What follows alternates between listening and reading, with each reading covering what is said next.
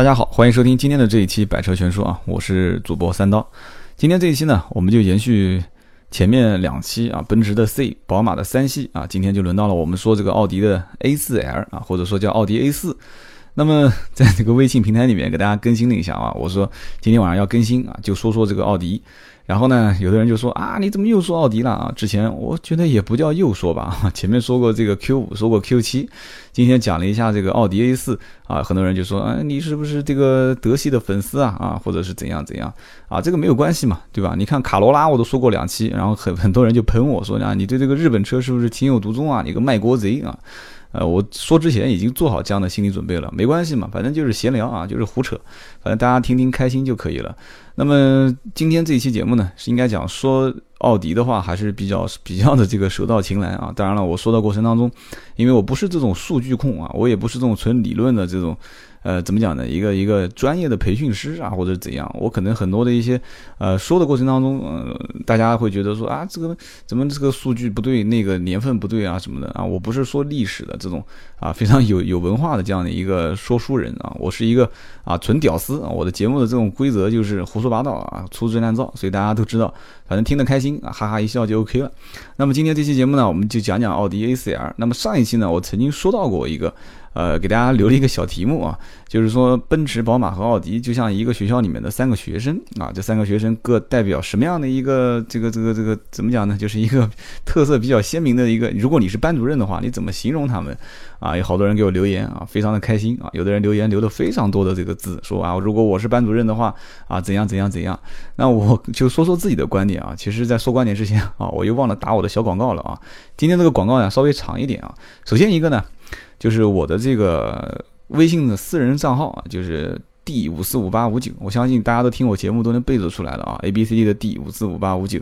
然后有人说，哎，不对呀，最近我看你在这个平台里面老是发说让大家关注这个 B 五四五八五九啊，A B 的 B 为什么是 B 五四五八五九啊？先跟大家讲一下，B 五四五八五九是我的一个订阅号啊。最近一段时间，我想。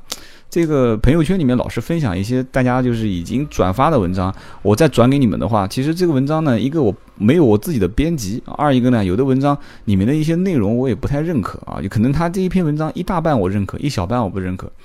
我所以想，我还是做个订阅号吧。订阅号大家就关注一下 A B C B 的 B 啊，A B 啊，不是 A B C D，A B 的 B 五四五八五九。那么这样的一个公共平台关注完之后呢，啊，我可以把我看到的一些好的文章啊，包括将来我自己写的一些文章，我就发给大家。啊，这个我在想，哪怕就是自己编一点小的这种短文啊，或者是身边的一些有趣的这个客户的经历和事件啊，几百个字发给大家看看，大家哈哈一笑，看看挺好的啊。所以呢，我就做了这样的一个订阅号，因为之前我始终想不通，我说这个订阅号做的有什么用呢？啊，当然了，这个 D 五四五八五九啊，A B C 的 D 还是可以大家互相之间一对一的沟通，因为我知道这个很多人会喜欢留言给我，呃，我。应该到目前为止是，只要你留言我都会回复的，没有任何问题啊。我们言归正传，还是讲今天的这个题目啊，奥迪的 A4L。那么奥迪 A4L 的话呢，在三个啊，就是同级别竞争厮杀非常激烈的车型当中啊，奔驰的 C 和宝马三系，如果我是班主任啊，他们三个人是学生的话，那我怎么评价？那我的评价就有点怪异啊。我觉得呢，这个奔驰 C 是校长的儿子啊，他这个出身呢就比较高贵，他出身就比较高贵。所以呢，他这个血统也比较纯正啊，所以他在学校里面比较，如果他是个男生的话，他比较受女孩子欢迎啊，就讲的好玩。他出身比较纯正，那至于他学习成绩好不好，这个呢其实另当别论。但是呢，他毕竟是在这个学校里面，他有一个先天的优势啊。大家看到他啊，就是哪怕学习成绩一般，大家都会竖个大拇指啊，你很优秀，你很棒啊。那奔驰他会有一个优先的血统在里面。另外一个呢，他家境比较好啊，所以他的这个不管是穿着也好，还是啊平时的。啊为人的素养啊，这个文化素质各方面相对还是不错的啊。不管是从道德品德上面来讲，还是这个学习成绩来讲，所以奔驰就是从内而外的话，应该讲可以体现出一种贵族的气息啊，贵族气息。那宝马是什么呢？那大家都一开始讲的都比较准啊，也是我的想法啊。宝马，宝马就是一个特长生啊，它是一个这个叫应该怎么讲呢？叫运动特长生，因为很多学校里面都会招这样的人啊，一些重点中学。啊，什么排球特长啊，篮球特长啊，乒乓球特长啊，啊，甚至还有什么拉小提琴的特长生，啊，艺术特长生。他这个特长生呢，就是大家都很明显能看到啊，就是运动的特长啊。所以呢，宝马在这方面呢就发挥的淋漓尽致啊，以至于他们对某些方面的设计已经达到了一种就是几乎苛刻的要求啊。就大家都知道什么五零五零配比啊这些，那么宝马在操控各方面要求到了一个很高的境界，因此投入很多的一些精力啊，在调配车辆的这个。啊，匹配程度啊，调配车辆的一个车身的比例啊，所以呢，在做工方面相对略显啊，略显这个粗糙啊，这就像体育特长生一样的，你平时让他穿西装穿皮鞋难过啊，他不舒服啊，对吧？所以他平时就穿点什么啊，很随意的套一个短衬衫啊，穿个大裤衩啊，一个一个拖鞋就出去了。所以呢，这个呢，个人有个人的喜好啊，有的姑娘就喜欢这样的男生啊，阳光运动啊，但是有些人他就不喜欢这样的男生啊，觉得邋遢，对吧？他就喜欢哪怕你装也好啊，你给我装的稍微这个这个怎么讲呢？就是这个体面一点啊。有些女生她就喜欢这样的男生。那么还有一个奥迪，因为一直没说，那今天这一期呢，我们就开始开篇就从这里开始引入啊，我们就说说奥迪啊，如果在学生当中啊，我是班主任，我怎么评价他啊？我觉得呢，奥迪就像一个什么呢？啊，就像一个温温我，怎么讲呢？温文尔雅的一个小姑娘啊，就是怎么说呢？就是门门功课，它也不是年级前三啊，但它也不是倒数，那门门功课说得过去啊，七八十、八九十。啊，有那么一点小瑕疵啊，比方说脸上有点小雀斑啊，但是呢，这个就是什么？大家讲烧机油 啊，烧机油，但是那个不叫烧机油，那个叫机油损耗偏大啊，很多人都会这么讲。虽然有点小雀斑，但是瑕不掩瑜啊，整体外观还是很精致啊，给人感觉呢很面善。啊，觉得很可爱，就是说喜呃，再再讲的稍微那个点的话，就是很亲民啊，邻家小姑娘。所以呢，他倒是那发起飙来，他也是可以的啊。就是说这个车子呢，动力各方面输入输出还是非常不错的啊，偶尔也能考个年级前三名。所以呢，这就是我对奥迪、奔驰、宝马三个车系的一点自己的小小的观点啊。可能说的不对，有人不认可，但是没关系啊。我既然说出来了，那就当做是这么一个言论，大家听听就过去了。那么今天呢，讲这个奥迪的 A4L，实际上呢，奥迪的 A4L 应该讲把这个 L 去掉，又能说一段啊，奥迪的发展史啊，就讲奥迪 A 四啊，我们不加长，我们不加长，就讲 A 四啊，也能说一段它的发展史。然后呢，在国内的话，应该是在零三零四年的时候啊，这个奥迪 A 四才真正的。啊，到了国内的市场，那个时候是正儿八经的不加长啊，正儿八经不加长。那么在国外，这个车子一共有出现几代呢？啊，其实大家都知道，其实到了奥迪 4S 店保养的话，大家会讲会说，哎，你这个车子是 B 八嘛？啊，今年呃，今年是第几次保养？哎，你就会问他，你说什么 B 八？我不懂啊。当然了，不是在这个圈内的人，他肯定不会知道这些型号啊，就包括像奔驰的型号啊，宝马的内部型号。宝马一般很少会报内部型号，但是奔驰一般都会说它内部的型号。所以说，你像奥迪的话，它 B 那就是说它就是 B 级车啊，第一代那就是 B 一，其实奥迪真的做很多的数据都是非常简单的啊。然后呢，这个以前啊，二点零 T 就是二点零 T 啊，三点零 T 就三点零 T，A4L 就 A4L，这个标号都非常清楚的，不像奔驰，它虽然说 S 三五零、S 三百啊，但是有的时候二六零，你说二六零是什么？二六零二点六排量啊，不是的，所以它有的时候它标号跟排量不是不是一起的。但是奥迪的所有车系，虽然到了现在为止，它的标号已经用了最新的算法啊，什么三零、三五、四零、四五。啊，它这个呢，也也就是为了以后啊，这个电动车的发展或者混合动力的发展，它这个标号开始用了这种加速度，然后得出一个公式，最后数字越大，说明它的这个加速度越快。啊，将来电动车没有排量了，你总不能再标二点零、三点零是吧？所以它用现在最新的一种算法。那么原来的奥迪 A 四，我们就是回头聊一聊。当然我不想聊太多这种网上都能看到的东西啊，就大概简单讲两句就可以了。我回头说说看一些在奥迪的销售或者说客户当中的一些非常有意思的经历，然后评价一下这个车我自己的感受啊。这期节目大致上就是这样子。现在简单讲讲看这个历史啊。其实呢，这个大家网上都能查到，我三言两语就把它说一下子啊。首先呢，奥迪 A 四早年的第一代、第二代、第三代。在第四代啊，到了第四代，其实这个车型一直都是卖的非常的好啊，那刷新了多少记录，然后用了什么 Quattro 系统，然后做了什么 Cooper 的这个掀背式的什么什么什么什么啊，这是第一代，然后完了之后打造了什么理念，这些网站都有，都不说啊，我们就讲从这个奥迪车开始正式的进入国内开始，因为国外这些我跟我们不相干啊，什么第一代、第二代、第三代我们不相关。到了奥迪的这个平台发展到什么样的一个层次啊？到了国产奥迪 A 四啊，就是在国内大家能买到，说哎，国产奥迪 A 四，这个时候已经第几代了呢？这个时候已经第七代了啊，就是俗称内部代号叫 B 七。那么 B 七这个车实际上整个外形上来看，已经基本上和现在目前的呃奥迪 A 四 L 啊，大差不差了已经啊，这个外形从长宽高啊，中网的大嘴，然后从灯啊到轮毂啊到里面的内饰的整个的一个构造，基本上到目前为止来讲，已经没有太大的一个变化了啊。当然有很多人说奥迪现在马上肯定要大改款，的确是要大改款，因为现在目前这个内饰已经跟包括宝马的这个新三系啊，奔驰的啊新 C 啊，已经开始慢慢的拉开距离了，再不改，我觉得也确实是啊有点说不过去了啊。包括像 Q7，它的内饰，很多人就说啊这个。A 八现在都是自动翻转的屏幕了，都是开始手写了，语音控制了，而且互联系统都有了。为什么现在还不改？啊，不及，它可能中间有很多的一些客观因素在里面啊。但是奥迪 A 四啊，自自从到了这个啊什么零三、零四、零五年开始在中国市场国产化，这个车子当时的销量，我不敢说非常好的话，但是在当时很多人的心目中，那就是绝对的高富帅才会用的啊。然后这个车子为什么在国内卖得好？说实话，大家如果仔细看一下这个车当年的这个价格，它是非常昂贵的。你想想看，零三、零四、零五啊，那个时候我估计，呃，可能跟我一样八零后，甚至我知道听节目还有一些是九零后的人，在那个年代想想看，我们才多大岁数啊？那个时候很多人的家庭收入水平应该讲还是比较一般的啊，所以这个车应该讲在当年是。第一批富起来的人，他们可以享用啊，而且，呃，在当年在国内，应该讲，我曾经有一期讲过这个大众车系啊，包括这个呃奥迪，好像没仔细说过这这这些。我讲那个国民神车啊，桑塔纳，这个时候大家应该能听到。其实。大众车系，特别在大众这个车型，在那个那个年代啊，九九零年、九九几年，然后到了二零零零年，已经算是很牛逼的车型了啊。这个一个结果，你一个环变成四个环，在很多人心目当中，这绝对就是啊，就是权威啊，就是就是这个。怎么讲呢？就是这个高富帅的象征啊！当然了，你开个奔驰、开个宝马，那也一样的，都是第一批富起来的人。那么当时这个车车价是高到什么程度啊？这个车子当时最贵的车一起上路接近六十万啊，五十多万、六十万。但是绝大多数当时买的，应该讲还是呃，就是怎么讲呢？小富型的啊。但是三点零的排量，很多人很多人是不会选的，大部分都是一点八 T。一点八 T，我到至今为止，我都能见到路上有啊，就是当年这些第一代进进入中国市场的，二零零四年啊，应该是零四款啊，零四款、零五款的这个 A 四不加长的版本。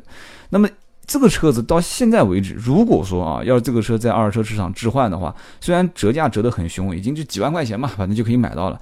但是转手很多人还是愿意接手拿这个车，因为为什么呢？首先一个 1.8T 的动力啊，带上这么一个不加长的车身，就是车辆长度没加长。如果当年车主保养的非常好的话，这个车子即使公里数很多啊，十几万、二十万公里，但是很多人只要一上手摸一摸方向盘，开一开它的这个车辆的体验一下它的动力啊，包括很多我们曾经开过帕萨特 1.8T，就是老款的啊，甚至宝来的 1.8T，还有很多的一些年轻人，不是老年人啊，是年轻人。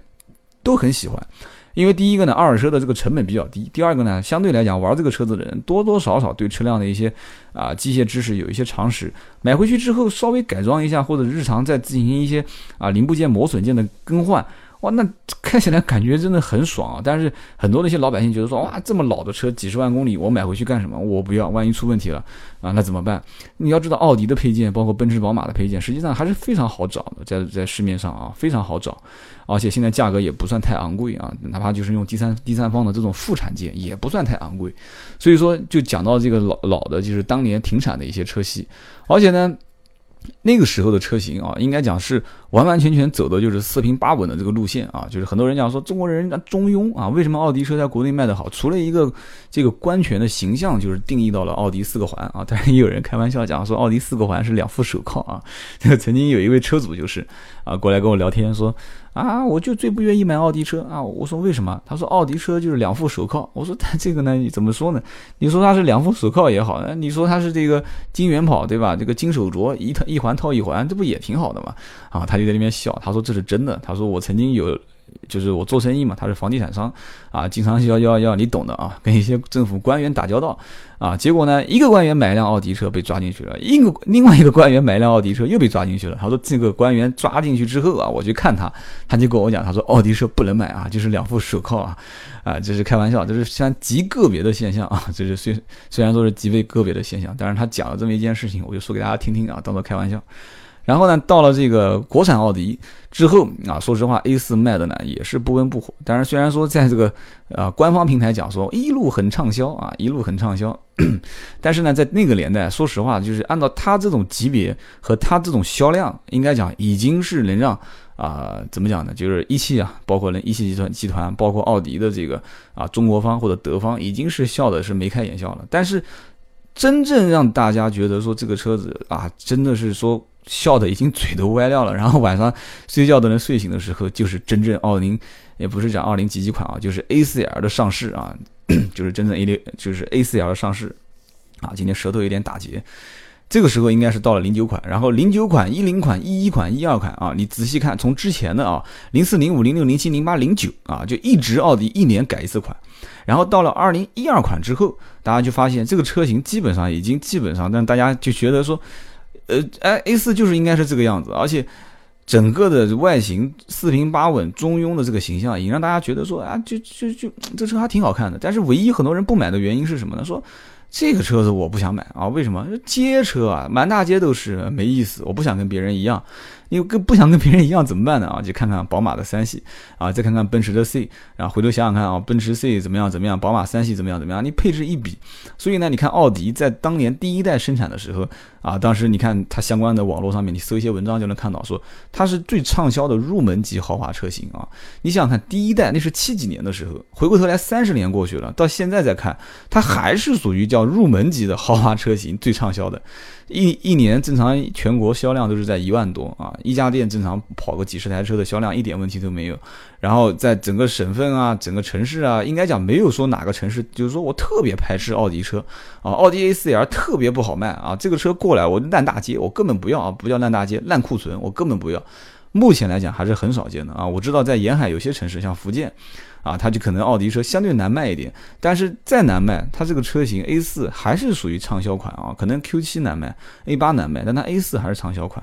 那么从我实际就是体验的过程当中来讲的话，其实这个车系加长之前和加长之后的整个操控来讲。的确是有一些变化，实话实讲啊，因为我在开所有的奥迪车系当中啊，我印象最深刻的两款车啊，倒不是什么 R 八啊、RS 五，但这些车子都是非常暴力的啊，就像玩摇滚的。如果又要当学生来讲的话，其实这种车系就属于玩摇滚的啊，啊，就比较另类啊，就是动力输出特别强劲，然后体验的是另外一种感觉。我们就讲正常一点的车啊，A 四、A 六啊、Q 五啊，A 四这个车型正常在没加长之前我也开过，因为原来。公司的一辆救援车啊，包括平时代步用的车，就是一辆不加长的 A 四，而且配置很高啊。当时还带这个这个蓝牙电话，这些都有，双驱自动空调啊，什么都有。然后开了出去后发现，哎，我说这车挺好开的啊。这个车子如果说要是不贵几万块钱，我还准备跟财务说一说，把这个车拿下了，平时代步开开算了。然后呢，这个车子你说要个面子，其实也没什么面子，对吧？开个这么老的一个奥迪 A4 出去，虽然是辆奥迪，但是人家一看，哦哟，哦，这个车子，这个这个又挂个二手车的牌照啊，这个车子一看就是屌丝为了装高富帅买了，高富帅买的这么一辆车。但是呢，这个车和你你好开是根本无法去拒绝它的啊，你就是好开。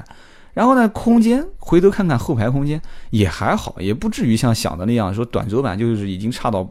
就就是很小，然后很挤，也不是这么回事。但是呢，现在回过头来再开最新款的 A4L，空间是完全没有问题了。但是开起来，你只要是哎急加速、转转方向啊，包括到了一个大的圆盘的时候，你会发现转弯的支撑性，包括悬挂的这个一个路面的回馈程度啊，然后再包括你平时开车的感觉，就感觉像开一个很大的车啊。有的时候奥迪车给我感觉也很奇怪，开大车的时候反而觉得像开小车。你比方说开 A8 A 八 L 的时候，觉得就像开个小车，但是你开个 A 四 L 的时候，就感觉像开个大车。这个呢，加长的感觉，包括它什么前轴距、前移这些，就很多的一些技术水水准，我们就不一个一个展开来讲了。反正我感觉就是开小车像开个大车的感觉。但是呢，怎么说呢？这个车子说实话，它从后排空间啊，从这个后备箱空间，它走的就是实用的路线啊。然后很多人就是说啊，我很喜欢它的这个大灯啊，这个奥迪大灯。以后我在另外一档节目里面，大家再好好聊一聊这个大灯呢，确实是啊，很经典啊。奥迪原来那个就像一颗眼泪一样的这个泪眼大灯，有人叫鹰眼大灯啊。颗粒状一颗一颗的啊，到现在还能数得清楚，叫十四颗的 LED 大灯。那这个大灯呢，是谋杀了很多人的 feeling 啊。很多人说啊，我就喜欢奥迪车，为什么？我就喜欢那个灯啊。到你想想看，到目前为止，多少人是冲着那颗灯去买的这个车型的？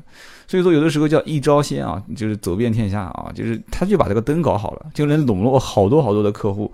至今为止，实际上你看奥迪 A4L 的当时。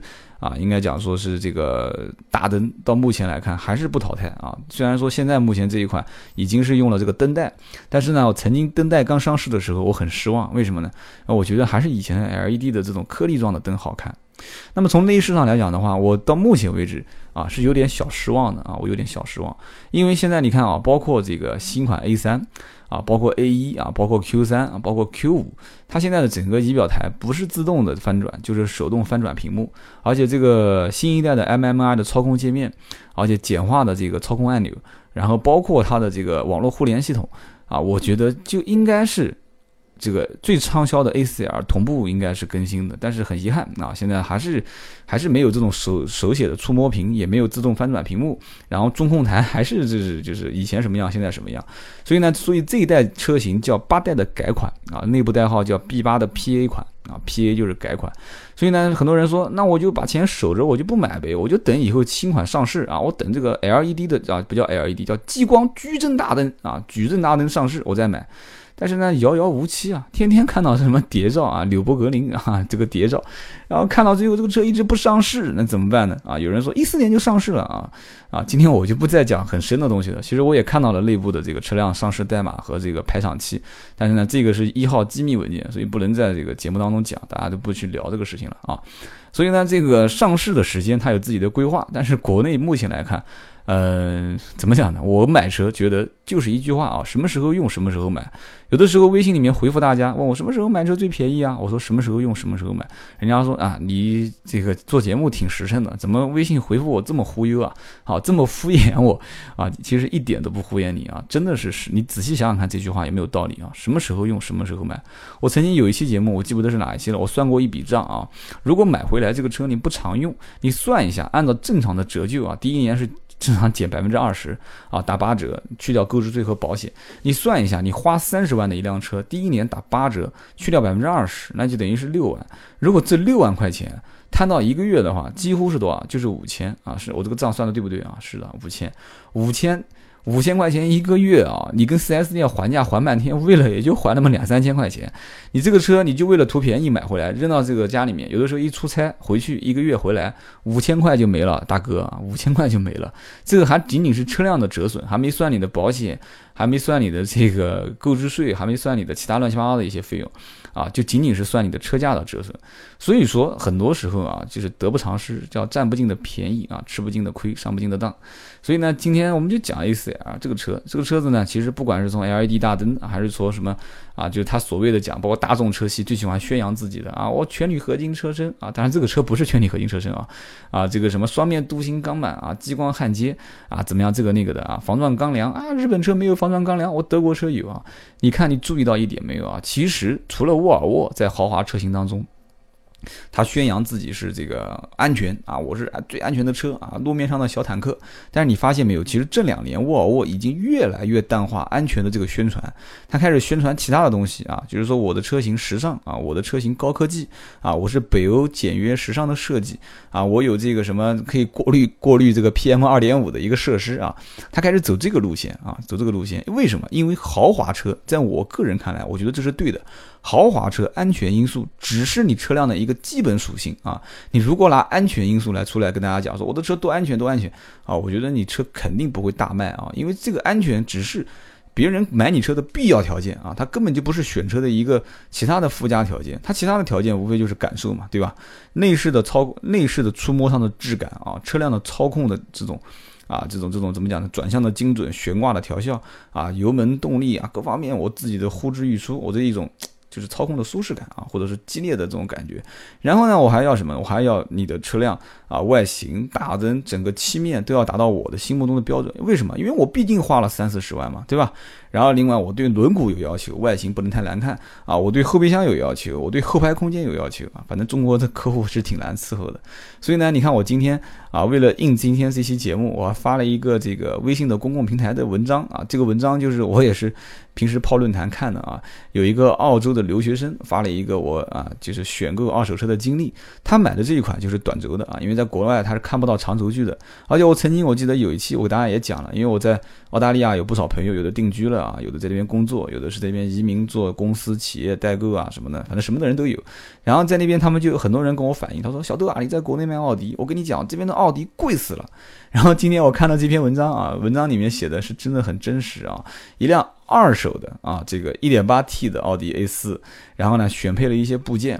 因为国外都是加这个 pocket，就是加了一些选装包。然后呢，你看看国外的售价，再看看国外二手车的价格，然后再看看它保养的价格，说小保养六百澳币啊，澳币正常是一比六点几啊。然后在我不晓得现在是不是啊，一比六点几。然后说在这个大保养的时候是一千五百澳币，我的老天！你再回想一下国内的保养费用，再这样一折算啊，觉得好幸福啊。所以那个文章我就这样子回复大家啊，我就写了一篇文章啊，不是我写的，就转发了一篇文章给大家。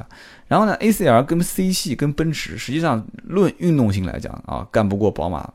但是论这个怎么讲呢？开车坐在后面的舒适性来讲的话，有人说是干不过 C 系。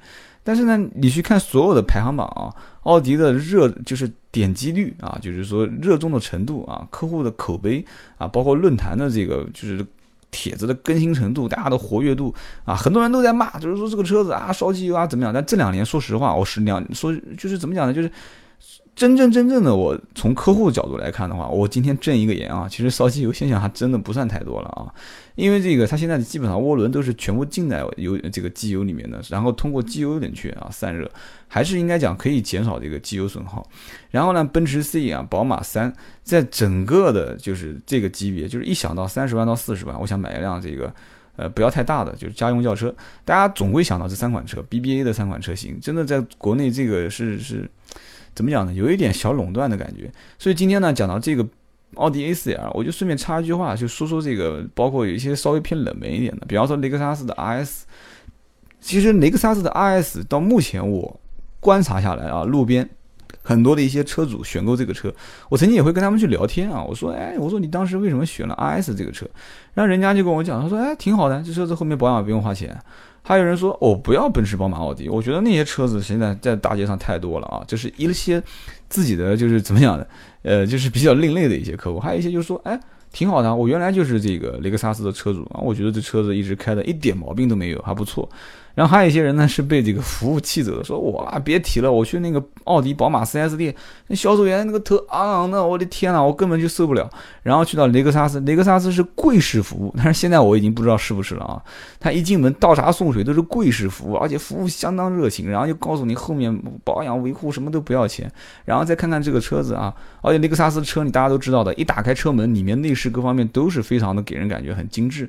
然后想一想也还行啊，这个车不比奔驰、宝马差啊。结果买回去开个两三年，一颗螺丝钉都没有换啊啊！确实觉得这车也不错啊，就觉得是雷克萨斯品牌还蛮好的啊。但是你问他今后会不会再换雷克萨斯啊？这个很奇怪，很多车主说我不换了，我就这辆车留着开，我将来再换还是换奔驰、宝马啊。这个说到雷克萨斯的很多的一些车主或者是一些投资人，眼泪汪汪的啊！你为什么要离开我啊？为什么你不继续换我们家的 ES 或者 LS 啊？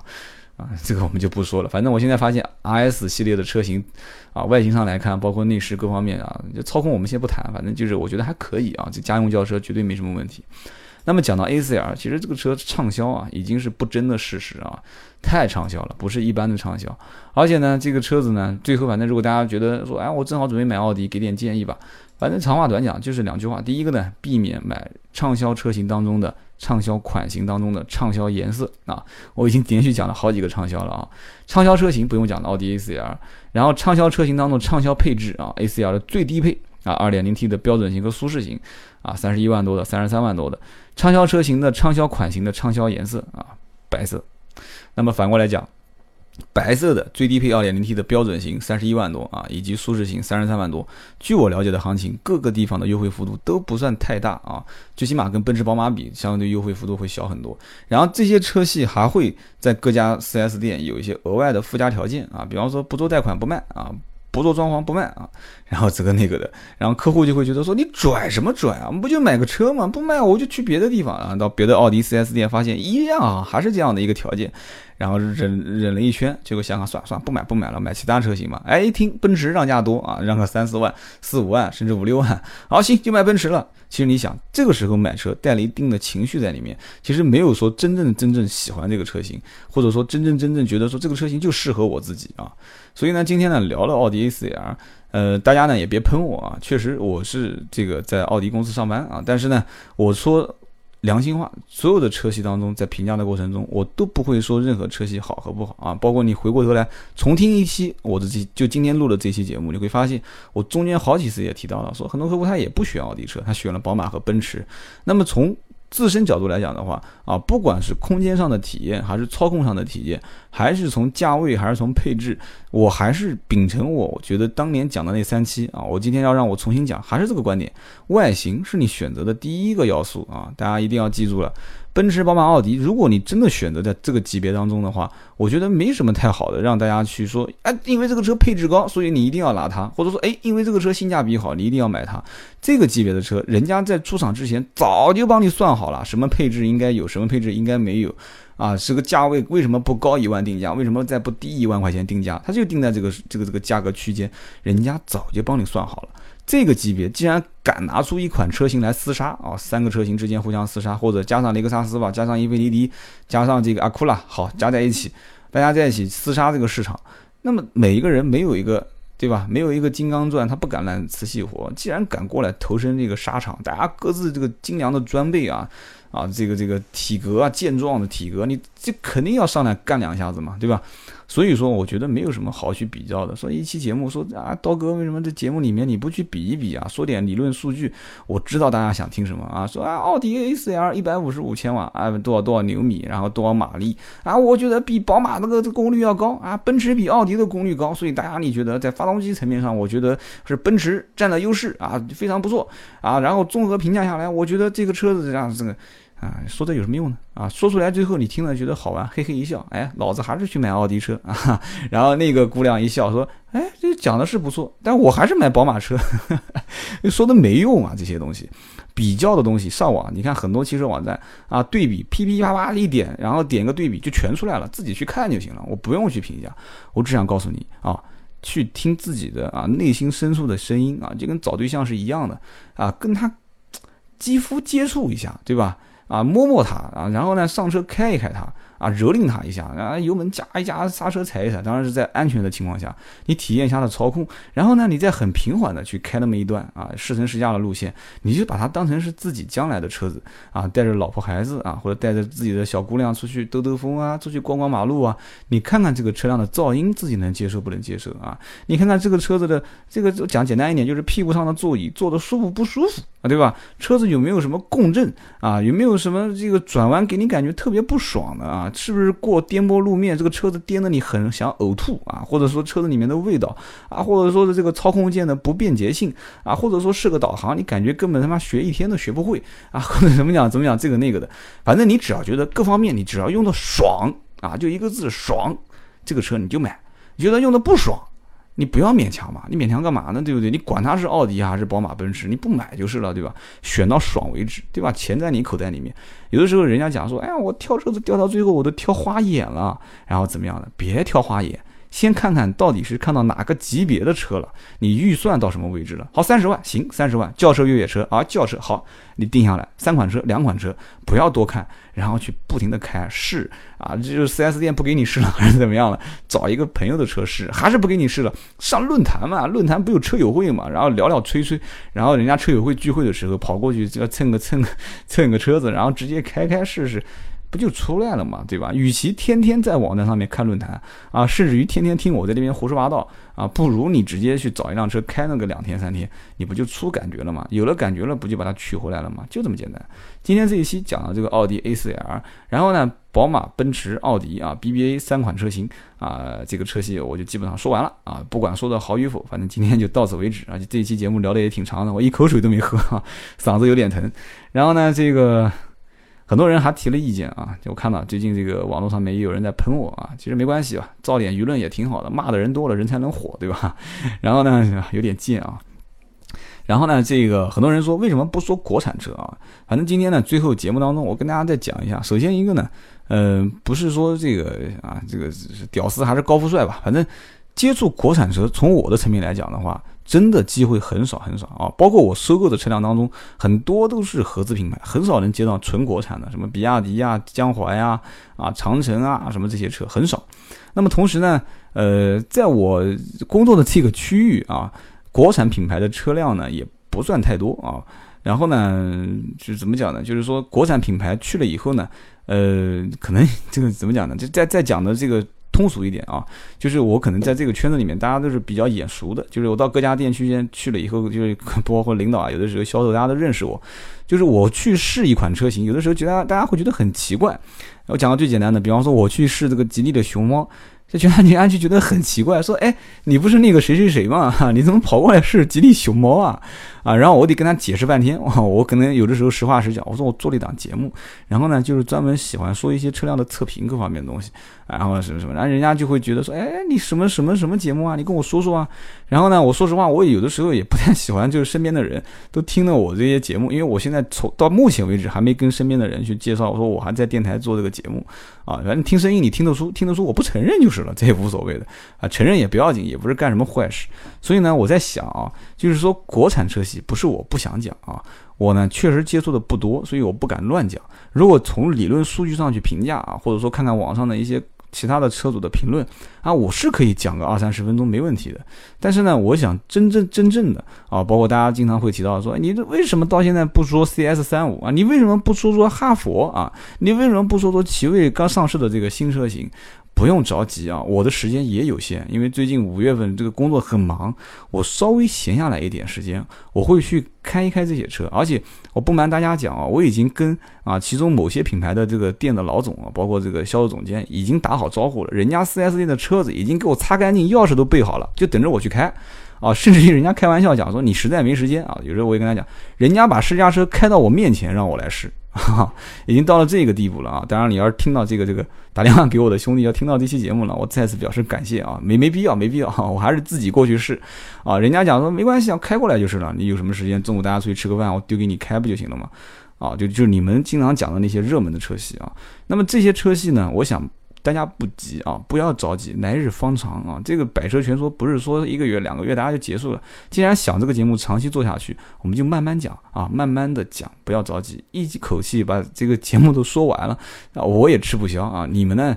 说实话，听完之后，我就像那个甘蔗啊，嚼一嚼，嗯，挺甜的啊，噗就吐掉就结束了啊，也给我稍微留点悬念啊，给大家吊吊胃口，不要着急，真的不要着急，慢慢来啊。回头我还想讲讲什么法拉利啊、兰博基尼的啊，你们也别喷我说啊，你觉得我们是屌丝买不起，整天就这边说高富帅的生活啊，没关系的，有些人要听啊。换句话讲。我的节目呢，以后也慢慢会改一些啊，小小的一些改变。比方说呢，就想一些这个实际的有意思的案例啊。比方说，客户来购买这款车型，有些什么样好玩的事情啊？黑社会大哥来买车，出门被人砍啊。比方说，这个小伙子买车，结果把结婚的钱用掉了，老爸过来吵啊。就那些好玩的事情，大家都可以说一说嘛，对吧？没关系，都能慢慢去聊，不要着急。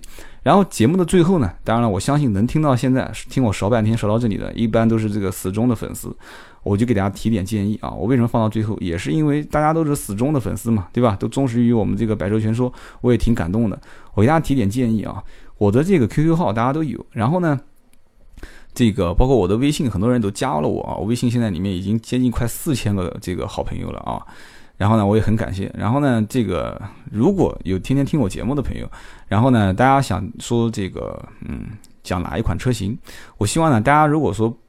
觉得不麻烦的话，可以啊，以邮件的形式，就是我的 QQ 邮箱啊，邮件的形式，你可以发一些啊，你身边买这个车的客户的啊一些好玩的事情，或者说就是你自己本身的一些选车的历程啊，就编一点小文章啊啊，或者说是跟车子有关的一些你听过的一些八卦的一些事情啊，比方说这个车子我曾经听说啊，它有一些什么 非常有意思的一些功能啊，或者说这个车我听说啊，这个车子是非常有什么。啊，非常大的一个缺陷啊，比方说开的时候什么什么地方会老是会跳出来一个什么东西啊，你可以写给我啊。完了之后呢，你微信上如果说给我口头录音也没关系，我都可以接受，因为我们渠道都很广嘛。然后呢，你录音啊，或者是写邮件给我啊，或者微信给我，我会把它慢慢的收集起来，因为我自己在用那个网络的笔记本，我会把它给打字录起来，然后回头哪一天我说这一期的时候，我会把这些素材啊全部整合一下，然后我说的时候，说不定呢，我就把你的这个素材就说出来，这样呢，每期节目大家讲的都有血有肉，而且大家听得也很开心啊，大家开开一开心一笑就可以了。我觉得呢，我的这个微信平台上面，我叫。我是一个红领巾啊，其实我是一个少先队员，其实这是个调侃，其实义务为大家服务，我很开心。那么同时呢，大家呢也别保守，总是问我问题啊。你们身边有一些好的一些事情啊、案例啊，微信看到的一些好的故事啊，啊，转发给我分享分享，挺有意思的，我觉得挺好的。其实这样的话才是让每个人的生活都多姿多彩。我觉得我现在每一天看大家的微信。啊，是一件很快乐的事情，当然了，也没有影响到我的日常工作。我白天一般都不太上啊，有的时候我白天回复的时候就坐下来休息，喝一杯茶，然后把我的这个啊不怎么用的这个苹果的一个一个一个 Touch 拿我拿出来看一眼，哎，有人我就回复一点，不怎么影响工作，没关系啊。大家也很多人关心我说啊，一个注意身体啊，一个呢不要影响工作。所以呢，今天这期呢前后两边都少了很长时间啊，你们想喷我也没关系，但是呢中间这一段我希望讲的给大家还是。呃，有一些提示啊，或者说是启发。那么今天节目呢就是这样子。那么我们下一期接着聊啊，下一期说什么事我还没想好，但是呢，希望大家还是在微信上面，呃，跟我互动啊。A B C 的 D 五四五八五九，记住了，公共微信号不是 D 啊，是 B 五四五八五九。也欢迎大家关注公共微信啊，B 五四五八五九，基本上应该每天会发一个这个有意思的文章给大家。好的，今天这期到这里，我们下一期接着聊。